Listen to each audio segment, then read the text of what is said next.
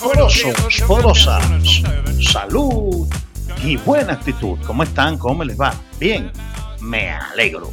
Bienvenidos a tu podcast, Quieto en Primera, Béisbol y Estilo de Vida. Te habla el Villasmil 024, Alfredo Villasmil Franceschi. Sí, el mismo, el de YouTube. Y vamos a pasarla bien con los dos temas que más me gusta hablar. El de hoy va a estar buenísimo. Toma asiento y que rueden las emociones.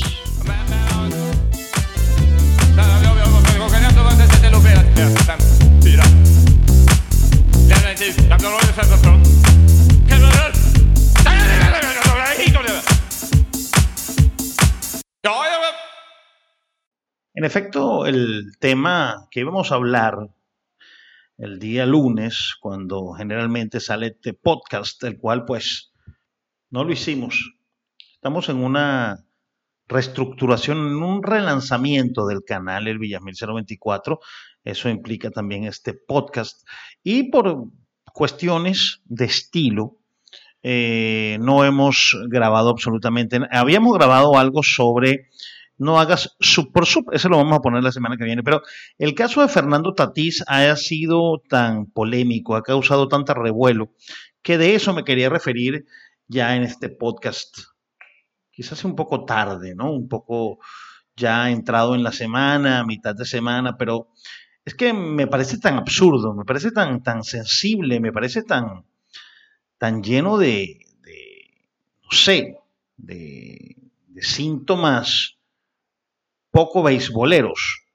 Lo, lo que pasó aquel día, el manager de los Rangers de Texas, Chris Woodward, criticó de verdad, verdad, al dominicano porque en el compromiso del lunes batió en 3 y 0 y se fue para la calle. O sea, lo critican porque un bateador hace su trabajo. La verdad que eso me parece bastante absurdo, por no decir, eh, bueno, ridículo, ¿no? Que el juego estaba 7 a 0 no quiere decir que el juego estaba muerto. ¿Cuántas veces ha visto usted un partido de grandes ligas que está 7 a 0 y termina 9 a 8? Y no solo 9 a 8, que termina 14 a 13, ganando el equipo que está abajo. The game is not over until it's over, dice Yogi Berra, y eso es una gran verdad. Fernando Tatís se disculpa, cosa que me parece absurda también. Creo que de verdad, verdad, no hay nada que disculpar. Así se juega la pelota, la pelota se va para ganar. Tiene un guante en la mano, tiene un bate en la mano y tiene que batear, tiene que hacerlo, debe, debe, es, es su obligación. Ahora, la que, la que no existe es si a él le mandaron a aguantar, pues tenía que aguantar, ¿no? Ahí sí, ahí sí es de verdad, verdad, eh, incomprensible, ¿no? Entonces, de verdad, ustedes se acuerdan, el primer, el primer podcast que yo hice, lo tienen en, los archivos, dije que el béisbol se estaba volviendo aburrido. Y para mí el béisbol se está volviendo aburrido, porque si un pelotero, con una regla que no sé dónde está escrita, es criticado, inclusive por Jay Stingler, el manager de los padres, que batió y porque le hizo swing a una pelota que él consideraba que estaba bien, entonces, ¿a dónde vamos a llegar? ¿A dónde vamos a llegar? Johnny Bench, en su cuenta de Twitter, para quienes las nuevas generaciones no lo conocen, fue pelotero de grandes ligas, miembro del Salón de la Fama, catcher de la Gran Maquinaria Roja, dos veces MVP y campeón de series mundiales, dos veces también con la Gran Maquinaria Roja, dice en un tuit eh, matador. Bueno, entonces tú tomas el picheo, estás en 3 y en 1, después viene el pitcher y regresa con un gran picheo para prepararte 3 y 2. Ahora estás listo para un rolling para doble play. Todo el mundo debe batear en 3 y 0.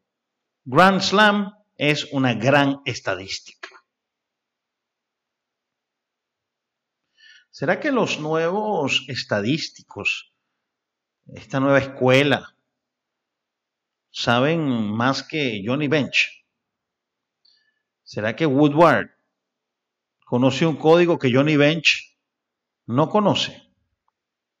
La que no existe, la que no existe, es esta de, de James Tingler. Decirle que se había dado, y, decirlo en público, ¿no? Que quizás se había saltado un picheo. O que si, quizás se había robado, eh, se le había olvidado una seña.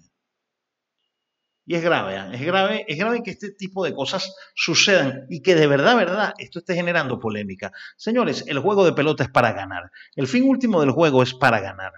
Y yo creo que de verdad, verdad, Fernando Tatís lo único que está demostrando es que es el gran pelotero de esta temporada, es el pelotero sensación de la temporada. Fernando Tatís creo que está, bueno, matando la liga. En 25 juegos, cuando estamos grabando este podcast, 1094 de OPS, 310 de averaje, 384 de OVP, 11 honrones, 28 remolcadas, 710 de slugging. ¿Qué más podemos pedirle a un pelotero? Es el pelotero insignia en este momento de las grandes ligas, es la cara bonita del béisbol. Entonces yo digo, bueno, ¿por por qué tratar esto así? ¿No? ¿Por qué ¿Por qué hacer esto de esta manera? ¿Por qué quererle buscar cinco patas al gato cuando todos sabemos que tiene cuatro? Ojo, hay reglas no escritas en el béisbol. Hay reglas que deben respetarse. No robar la base si tu equipo está ganando por más de cinco. Eh, no perrear cuando tiras un jonrón para que no te peguen la pelota. Pero es primera vez en mi vida que yo veo que un juego 7 a 0 que está vivo en grandes ligas, porque si estuviéramos hablando de criollitos, de ligas menores o inclusive del clásico mundial, yo digo, bueno, está muerto el juego. Pero en grandes ligas. Es decir, el manager de Texas, eh, Woodward, es tan malo que está diciendo que está poniendo en evidencia a su equipo. O sea, son tan malos los Rangers que son incapaces de volver de un 7 a 0? Oye, no sé. No sé de verdad qué pensar. Me parece tan absurdo que tuve que cambiar todo el podcast de esta semana para tratar este tema. Yo creo que Fernando Tatís no conoce otra manera de jugar a la pelota. Fernando Tatís Jr. Eh, es hijo de un pelotero que le dio mucho al béisbol, un pelotero dominicano que, tiene el récord, un récord, primero que yo creo que es imbatible, ¿no? Dos Grand Slam en un inning y con el mismo pitcher. Eso creo que, nadie lo va a tener. Pero más allá de esta curiosidad, eh, tuve la oportunidad de ver a Fernando Tatís aquí jugar con las Estrellas Orientales en República Dominicana, donde vivo desde el año 2016. Y creo que de verdad, verdad, están haciendo, no sé, me parece absurdo todo esto que está pasando con, la situación de Fernando Tatís. El que tiene un bate tiene que usarlo. Si te venden, tienes que comprarle. Y eso de que 7 a 0 en grandes ligas, tú estás seguro, eso es mentira. En el béisbol de grandes ligas, seis carreras te las pueden hacer y más ahora en esta época del béisbol ofensivo, del béisbol de muchas carreras, del béisbol netamente de largometraje. Cualquier pelotero cualquier pitcher, además, puede venir descontrolado, le sacan 25 picheos, lo, saca el manager, viene el siguiente, pum, pum, pum, tres, tres batazos y el juego se pone 7 a 5. Ha pasado muchas veces. Por eso es que no entiendo.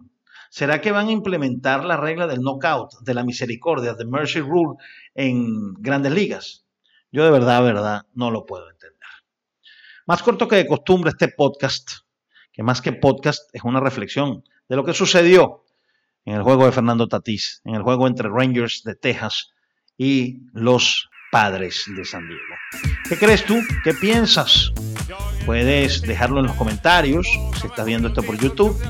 O si quieres, puedes escribirme por Twitter con el hashtag Yo pienso que. Y das tu opinión, Tatis. Yo pienso que Tatis, esa es. Hashtag Yo pienso que Tatis lo hizo bien o lo hizo mal. Nos vemos entonces la próxima semana con otro podcast más de Quieto en Primera, Béisbol y Estilo de Vida.